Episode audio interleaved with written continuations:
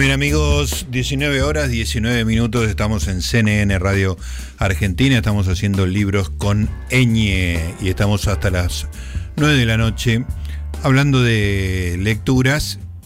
No dije hablando de libros, porque acá nosotros consideramos como lectura cualquier cosa que uno literalmente lee. Y cuando digo literalmente, digo literalmente.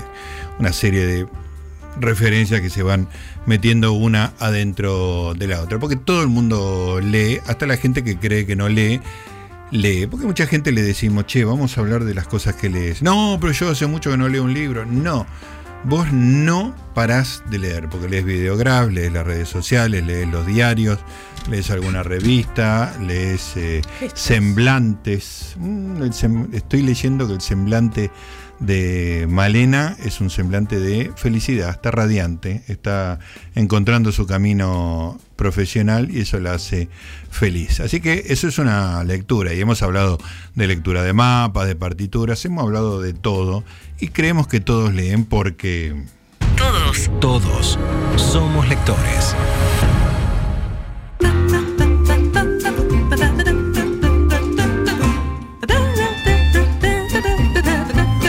Somos lectores, esa es la idea que tenemos en esta sección, que es la sección que más me gusta, no sé si te lo había mencionado. Hoy estuve en la fiesta con gente y me dice, me divierte mucho que digas que todo es lo que más te gusta, porque cada tema que tocas, cada sección, todo, todo, y, y, en cada momento es verdad, nunca miento, en cada momento es la sección que más me gusta. Esta es la sección que más me gusta porque hablamos con todo tipo de gente para que nos cuente eh, ¿cuál es su biografía lectora? Que leía de chiquito, que, que, lee ahora, y no necesariamente son libros. Hoy vamos a hablar con una persona que yo intuyo es muy leída. Lo conozco hace muchos años, no le he tratado lo suficiente, tenemos amigos en común, sé que es una persona muy prestigiosa, es profesor de historia y magíster en política y gestión de la ciencia y la tecnología. Y se llama Lucas Luchilo. Lucas, querido, ¿cómo te va? Gustavo Noriga te saluda. ¿Qué tal, Gustavo? Muy bien, gracias. Se te escucha bien. Eso quiere decir que has sobrevivido a la gripe que tenías esta semana. Sí, sí, estoy mejor. De verdad tuve COVID, va, tengo, saliendo de COVID. Ah, era COVID. Eh... Sí, sí. Ah. una gripe fuerte, pero ya, ya pasó. Claro, o sea que no. Cuando me dijiste, no me dijiste que tenías COVID, como que estabas engripado. Lo, claro, estaba engripado. Sí. pero, pero resultó que era. Después te testeaste y era COVID. Bueno, perfecto. La magia del teléfono hace que no nos contagies y podamos conversar. Bueno, ¿te sentís bien entonces, Lucas? Sí, sí, sí, ya estoy bien. Está perfecto. Bueno, gracias por estar acá conversando con nosotros. Eh, sabés mucho de gestión de ciencia y tecnología. Has, has trabajado como funcionario, si no me equivoco, en el Ministerio de Ciencia. Este, así que me imagino que habrá mucha lectura científica más allá de la gestión, ¿no? De, contame un poco si es, si es así eso. Sí, mira, por razones mm, laborales, profesionales, tengo que, estar actualizado, más allá de lo que me, me gusta leer o me interesa, bueno, uno tiene que más o menos seguir que, que se discute, que está el mundo, que está pasando en otros países de la región, en el propio país, así que digo, cotidianamente leo de eso y leo de, de, mi otro sombrero, que es la dictar clase de historia, ¿no? Exactamente, de eso vamos a hablar eh, también. Decime muy, muy básicamente, porque si entramos en detalle, seguramente es una cosa muy específica, pero ¿Cuáles son las grandes discusiones que hay en este momento en gestión de ciencia y tecnología? Vos decías que por ahí en otros, en otros países está pasando más o menos lo mismo. ¿Cuáles son los, los temas? Mira, eh, en general mm, hay una especie de mm, políticas científicas, en general en todas las políticas públicas hay un efecto de demostración. Las cosas se inventan o se desarrollan primero en general en los Estados Unidos, en Europa Occidental. Claro. Después, Japón, China, bueno, van creciendo los, los centros de, producción y de ahí se difunden. Cada país después adapta, copia, pero hay mucho, mucha similitud en el tipo de problemas y en el tipo de, de soluciones. Esto no necesariamente siempre es bueno, pero así pasa, ¿no? Entonces, eh, hay una hay temas que son recurrentes, el del dinero, el presupuesto, cuánto hay y, cómo se gasta. Cómo se gasta es un tema que recorre en general todos los países. Claro. Después hay otros problemas también eh, recurrentes que se manifiestan con diferente intensidad según los países, que están relacionados con el personal, ¿no? Cómo se forma, cuánto empleo hay, qué relación hay entre la cantidad de investigadores que forman y lo que después podés emplear. Eso también es transversal, en algunos países son discusiones más o son problemas más acuciantes. Eh, yo que sé, por ejemplo, en Estados Unidos es un problema acuciante, en los países europeos eh, también, en otros tal vez menos. Después hay mucha discusión sobre cómo se organizan las carreras de los investigadores, cómo se los evalúa, claro. cómo se los contrata, cuánto, cuánto se les paga, qué tienen. Y otro tema grueso y, común es cómo tratar de convertir de la manera más eficiente posible los dineros que pone el Estado en bienes y servicios mm. de, de, calidad, ¿no? Claro, y eso debe ser muy complicado, ¿no? Un proceso delicado, por lo menos. Sí, a ver, eh, los investigadores y en general los administradores de la ciencia y los políticos de la ciencia tratan siempre de contar experiencias exitosas y justificar eh, ingentes necesidades de recursos en resultados maravillosos. Claro. No siempre sucede, ¿no? Claro, claro, me imagino. Eh, Lucas, un día tuyo, digamos, un día normal tuyo, Mm. ¿Cuánto lees para tu trabajo y cuánto lees como, como cosa ajena? No estoy hablando de libros, eh, estoy hablando de todo tipo de lectura, diarios, revistas, redes, lo que sea. Yo, mira, leer eh, en cuestiones de trabajo, tengo trabajo ahora bastante de gestión, así que leo mucho de normativas y esas cosas pero ponele que lea, no sé, cuatro horas para, para el trabajo, eh, dos horas salteadas eh, mirando el celular de noticias múltiples eh, de acá y, y, leo algunas revistas y periódicos de afuera y, y después Mm, un rato, un rato más, depende del día, o de literatura, o de alguna cosa de, historia que tenga ganas de. Ahí está. En ese momento, ¿no? Y, y decime, cuando te levantas a la mañana, ¿qué es lo. Agarrás el teléfono, ¿no? Este. Te pones los anteojos, porque yo me imagino que ya tenés una edad para ponerte anteojos para. te conozco de hace mucho. Este, ¿Y qué es lo primero que vas a buscar? ¿La tapa de los diarios, los mensajes? ¿Qué es lo que primero que lees? No, lo primero que, que leo es el son los diarios, ¿no? Leo ah, La Nación y, Clarín alterno entre leer un poquito desayunando, pero leyendo muy muy rápido y después leyendo en el subte, ¿no? Ajá. Eh, y alguna cosa de afuera. Ahora estoy siguiendo Chile, entonces me interesa y entonces leo un, una especie de, diario que se llama Ex Ante, muy bueno. Ah, ¿cómo es? A ver, contame. Ex Ante. Ajá. ¿Es un diario chileno? Es una, sí, es una especie de, diario revista, eh, no, no, no tiene la estructura de un diario, más bien son notas de, de opinión, pero tiene una muy buena cobertura de, de, la política y la cultura chilena, ¿no? Ajá, ah, qué bueno. Acabo de anotar y mandarlo en un mensaje como recordatorio me, me parece un buen aporte. Eh, Lucas, y después esas horas que, que, queda para lectura no comprometida, digamos, más este placentera si se quiere, aunque por ahí lo del laburo es placentero también, ¿qué, estás leyendo ahora o en general? En general soy bastante... Mm, bueno, hay cosas que tengo que leer para preparar las clases, esa, pero si no...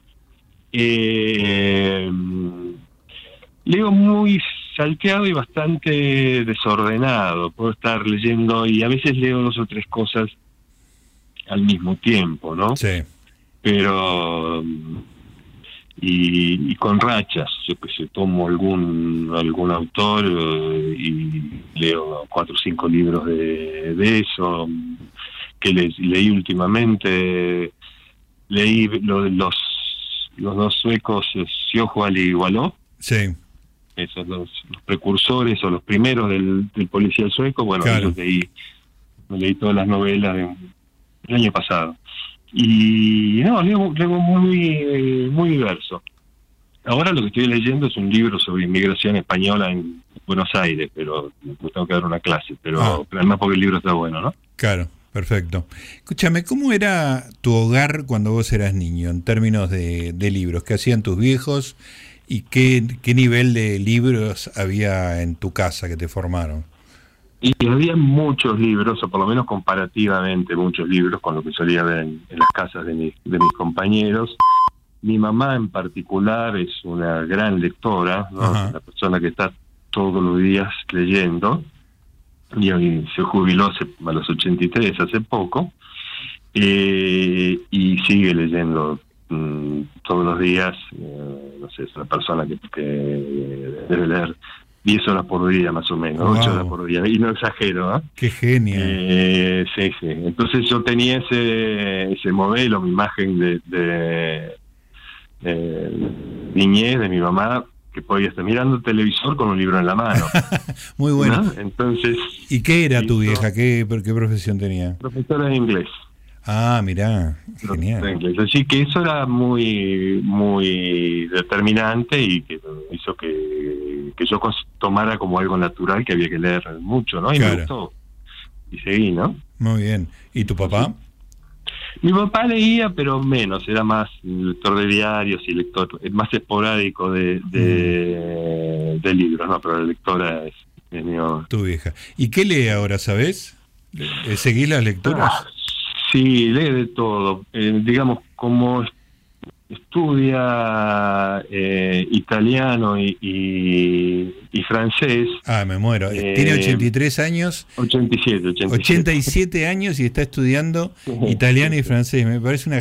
La tendría que llamar a tu vieja también. Sí, la tendría que llamar a mi vieja, sí. Sí, sí, la semana que Una viene la llamo. una de sus frustraciones es que con el japonés no pudo. No, Pero, no. ¿Y, a qué, y a qué edad lo intentó? No, setenta y pico, setenta y largos, creo. Debe haber sido por eso. Cuando, cuando era joven, a los 70 y pico. claro. Escúchame, Entonces, y fracasó. con- contame ese proceso de, de frustración, eh, ¿cuánto tiempo intentó? Bueno, lo que sepa, ¿no? Porque- No, no, no, inten- intentó, no, no, no, no le- no tengo la cronología exacta, pero Claro. un tiempo intentó, intentado como un año, Qué lindo. más o menos. Y dijo, no, esto no es Así para mí. que- no, y lee, bueno, mucho en, en, en inglés, además tiene Claro, amigas con las que intercambia libros eh, y lee no, en italiano, francés, porque quiere leer las, las novelas en su idioma original. claro. Así que nada, no, es una lectora diversa y voraz. ¿Cómo se llama tu mamá? Sara. Sara, le mandamos un beso a Sara, que pasó a ser una especie de ídola y la, y la Sí, comprometemos a tener esta charla dentro de algunas semanas. Escu- Escúchame. Bueno, entonces vos estabas en un, en un hogar que por lo menos En uno los hogar lector, sí. muy muy lector, bibliotecas grandes, así que sabes que Sí, bibliotecas grandes y, y- y se compraban libros también, ¿no? Sí, era, era algo establecido. Claro, que se- se- había circulación de libros. Sí, sí. ¿Y, y a vos te daba curiosidad? Era, te daba, por, digo, los, los chicos que tienen un hogar de esas características normalizan el libro, les parece que es parte de su vida normal, digamos, ¿no? Pero a vos ibas a buscar cosas, este, co- ¿cómo era tu relación con la biblioteca? Eh, a ver, en, cuando era chico, digamos, menos de 10 años, en general te compraban libros o había, no sé, o habría, supongo, algunos de la biblioteca de, de- de mi mamá, de, de cuando era, ella era chico, ¿no? La de colección Robin Hood y ese tipo de, Claro. de, de libros. mm, que después había libros específicos, ya empezaba a haber libros específicamente para, para chicos. Bueno, era la época de, mm, de había una chilena que se llama Marcela Paz, ¿no? Un, personaje que se llamaba Papelucho. Ah, mira. Y mm, nada, después cuando fui un poco más grande, empecé, bueno, y obviamente buscaba libros en, en la biblioteca que más o menos me, me resultaran interesantes. Cuando fui creciendo empecé con libros de cuentos, ¿no? Leyendo más cuentos que novelas. Claro. Eh, y después, después cuando cuando estaba en la adolescencia tenía, digamos, además de la de la familia, dos influencias. Una era el contexto, ¿no? Los, los, compañeros del secundario y lo que estaba de moda en esa época, empezando por Cortázar, ¿no? Creo que era el, el primero de los de los del boom con el que uno se conectaba, ¿no? Por lo menos con, mi grupo se conectaba. Y los, los autores del boom, ¿no? Claro. Eh, García Márquez, García etcétera.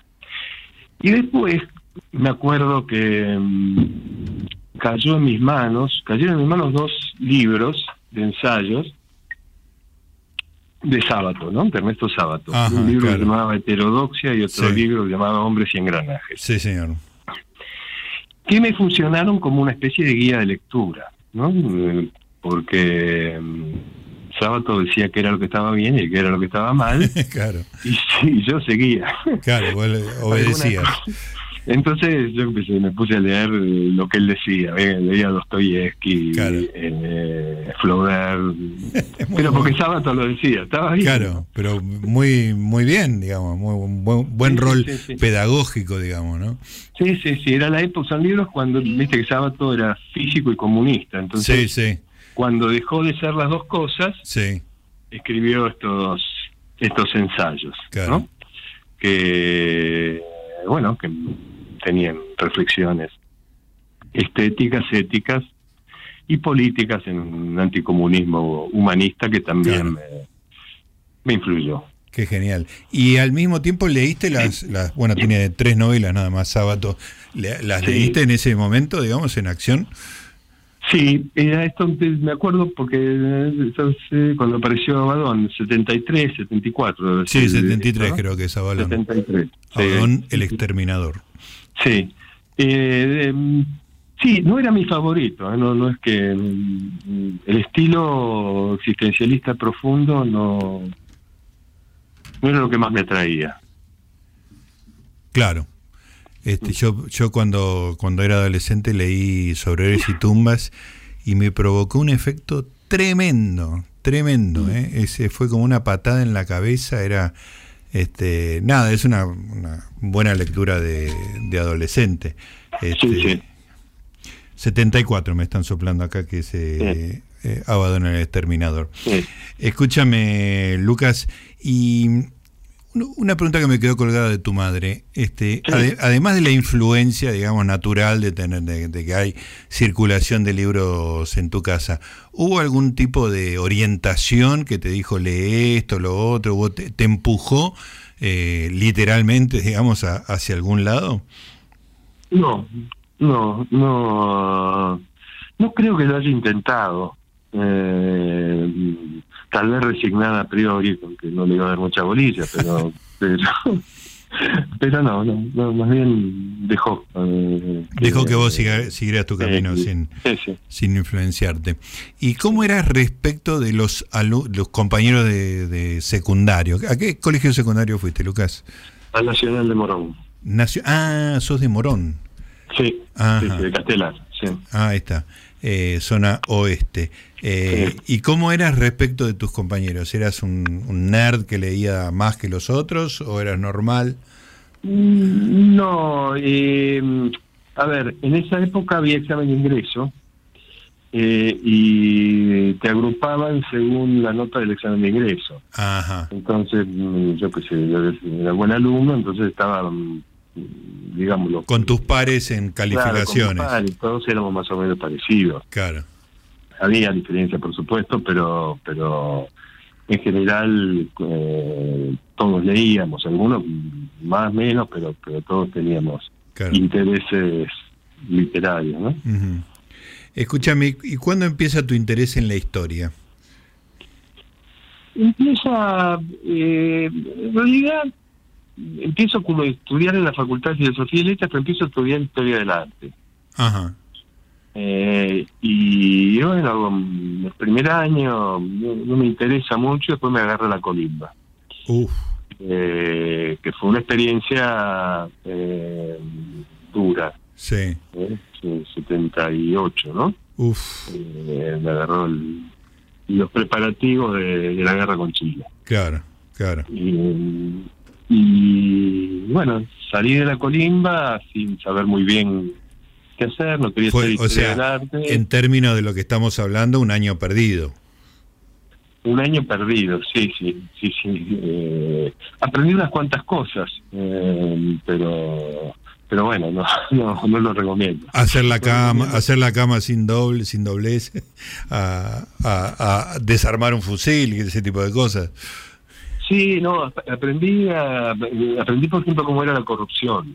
Ah, mira qué dato. Sí, sí, ¿Lo veías eh, ahí en el funcionamiento en la colimba?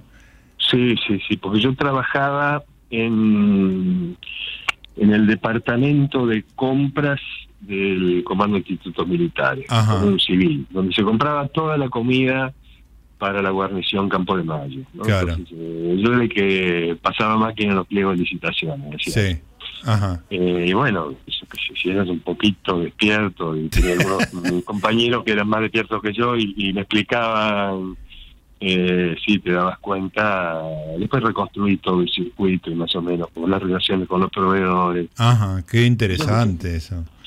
Sí, qué sé, porque son aprendizajes. Claro, sí, sí, por supuesto. Trataba de, de- de sacar, de aprender algo, ¿no? Sí, sí, sí, es re- realmente un, un aprendizaje, como decís vos. Pero volvamos a eh, Sí, termi- la colimba y... y al terminar la colimba que no sabía muy bien qué hacer bueno de lo que había cursado me habían gustado las historias tenía un algún un amigo muy cercano que era que era un- que es hoy un, un gran historiador y, y que eh, influía eh, en eso y seguí estudiando historia y, y- y me gustó Claro. ¿Y qué, qué, qué- de qué época te gusta la historia específicamente? y me, me gusta el siglo XIX Ajá, Sí, me gusta más el siglo XIX que, que, que la actualidad, ¿no? Que lo, lo más reciente, el siglo XX. Eh, digo, doy clase de historia latinoamericana contemporánea, así que tengo que elegir algo por ahí, ¿no? Pero... mm, ¿Contemporánea que abarca? Y la- la- la- desde, desde la independencia hasta, Ah, hasta la actualidad, más o menos, fin Claro. del siglo XVIII hasta, hasta la actualidad. una idea amplia de contemporaneidad, digamos. Sí, sí, sí, heredada de la clasificación tradicional, ¿no? Claro. Eh, de la media moderna, con la antigua media moderna. Ah, claro, está bien. Sí. Está muy bien. Eh, pero entonces lo que más te gusta es el, el siglo XIX, historia argentina en particular o otra... Latinoamericana, mexicana es lindo, ¿no? Ah. México es un país muy eh, brasileño también, ¿no? Sí, la histo- eh, México tiene todo y eso cuando uno va, sobre todo cuando uno va al... Tampoco conozco tanto México, ¿no? Pero cada vez que fui al DF, cada zona es de, puede ser precolombino, que la casa de Trotsky, que la Revolución Mexicana, o sea, de todos los siglos hay algo, es una cosa muy fascinante el DF, ¿no? sí, sí, sí, sí. sí. Eh, en general cada país, mm, o los, los habitantes de cada país creemos que nuestra historia nacional es, es la más importante, pero pero no, hay historias más ricas. Hay y historias muy ricas, claro, ¿no? Claro.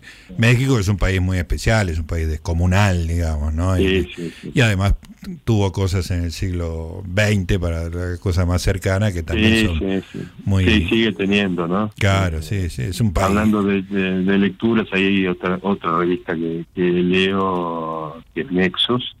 Nexos, sí, Eh, claro, es una revista muy tradicional. Es una de las revistas sí, un poquito más moderna, más reciente que las que la, que la de Octavio Paz y después de Trauce, ¿no? Claro, Pero, pero Está- muy buena. está muy bien. Eh, y mm, bueno, empezaste la, la facultad, ¿sos licenciado en historia? Soy profesor de historia, sí. Profesor de historia. Sí. Ahí está. ¿Eso de, de en dónde te recibiste?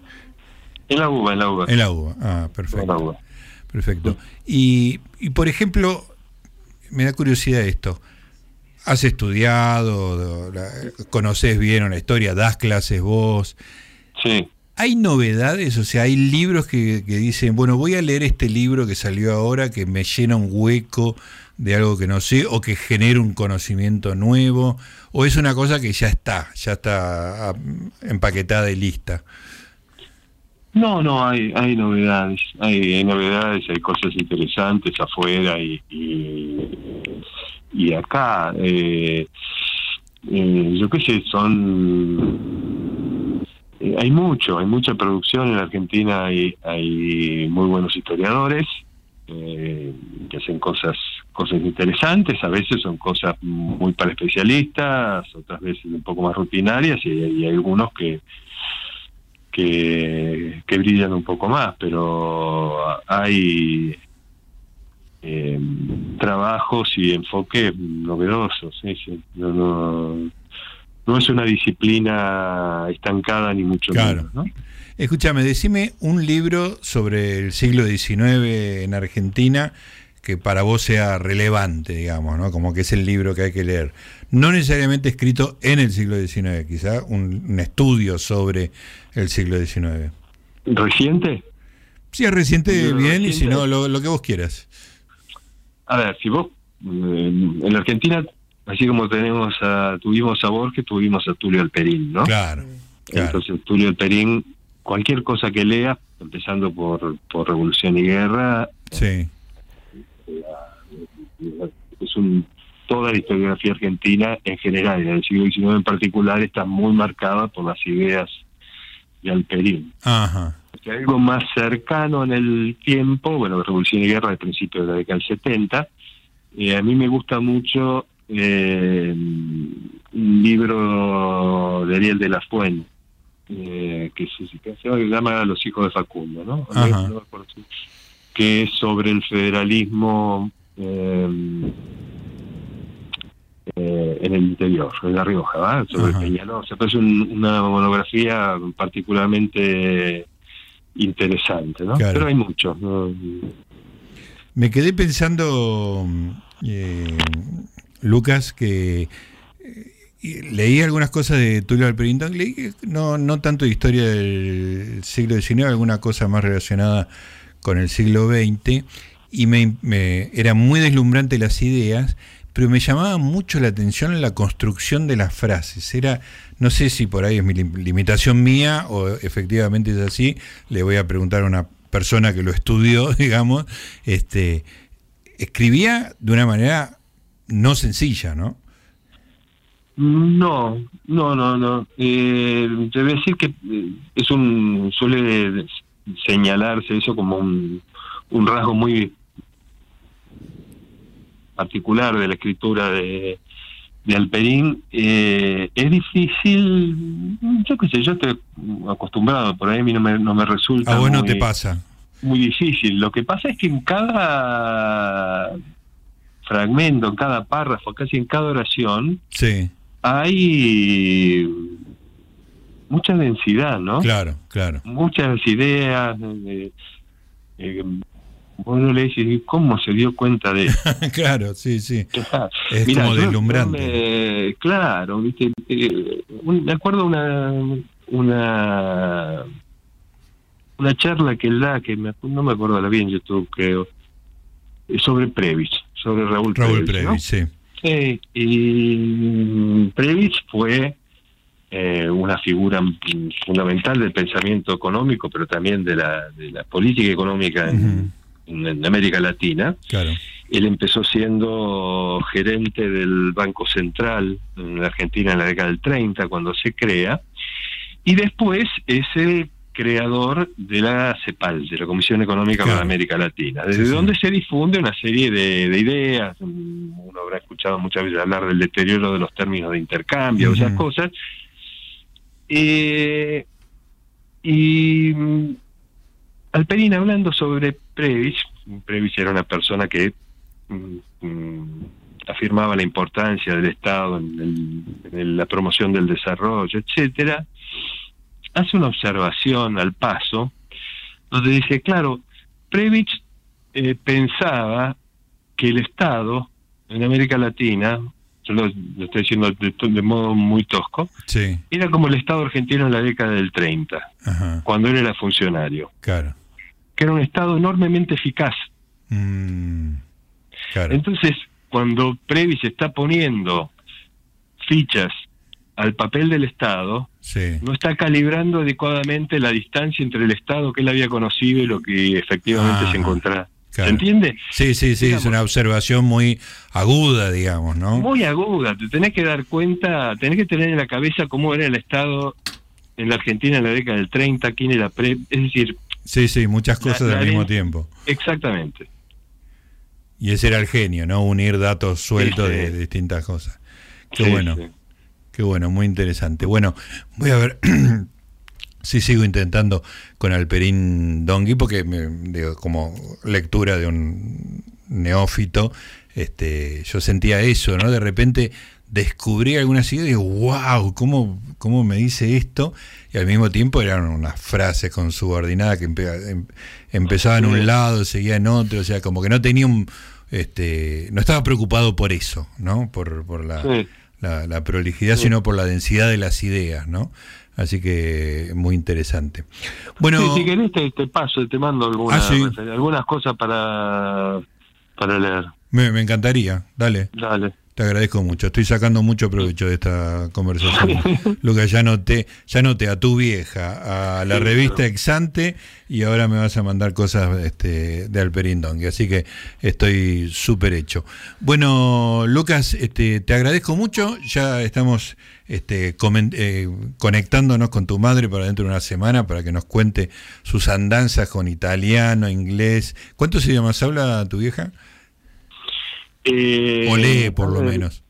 No, a ver, eh, inglés, portugués, francés, eh, italiano. Sí. Creo algo de alemán también. Algo de alemán también, claro. Bueno, alemán es fácil, así que no.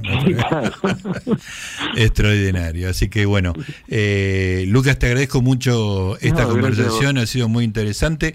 Mandale un beso a Sara, avisale que ya nos vamos a estar eh, comunicando.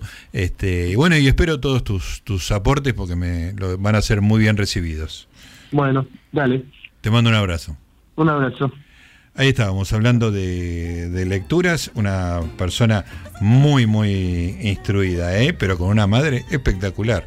Me encantó lo de la madre, me enganché muchísimo con eso. Estuvimos hablando con Lucas Luchilo, profesor de historia, magíster en política y gestión de la ciencia y la tecnología.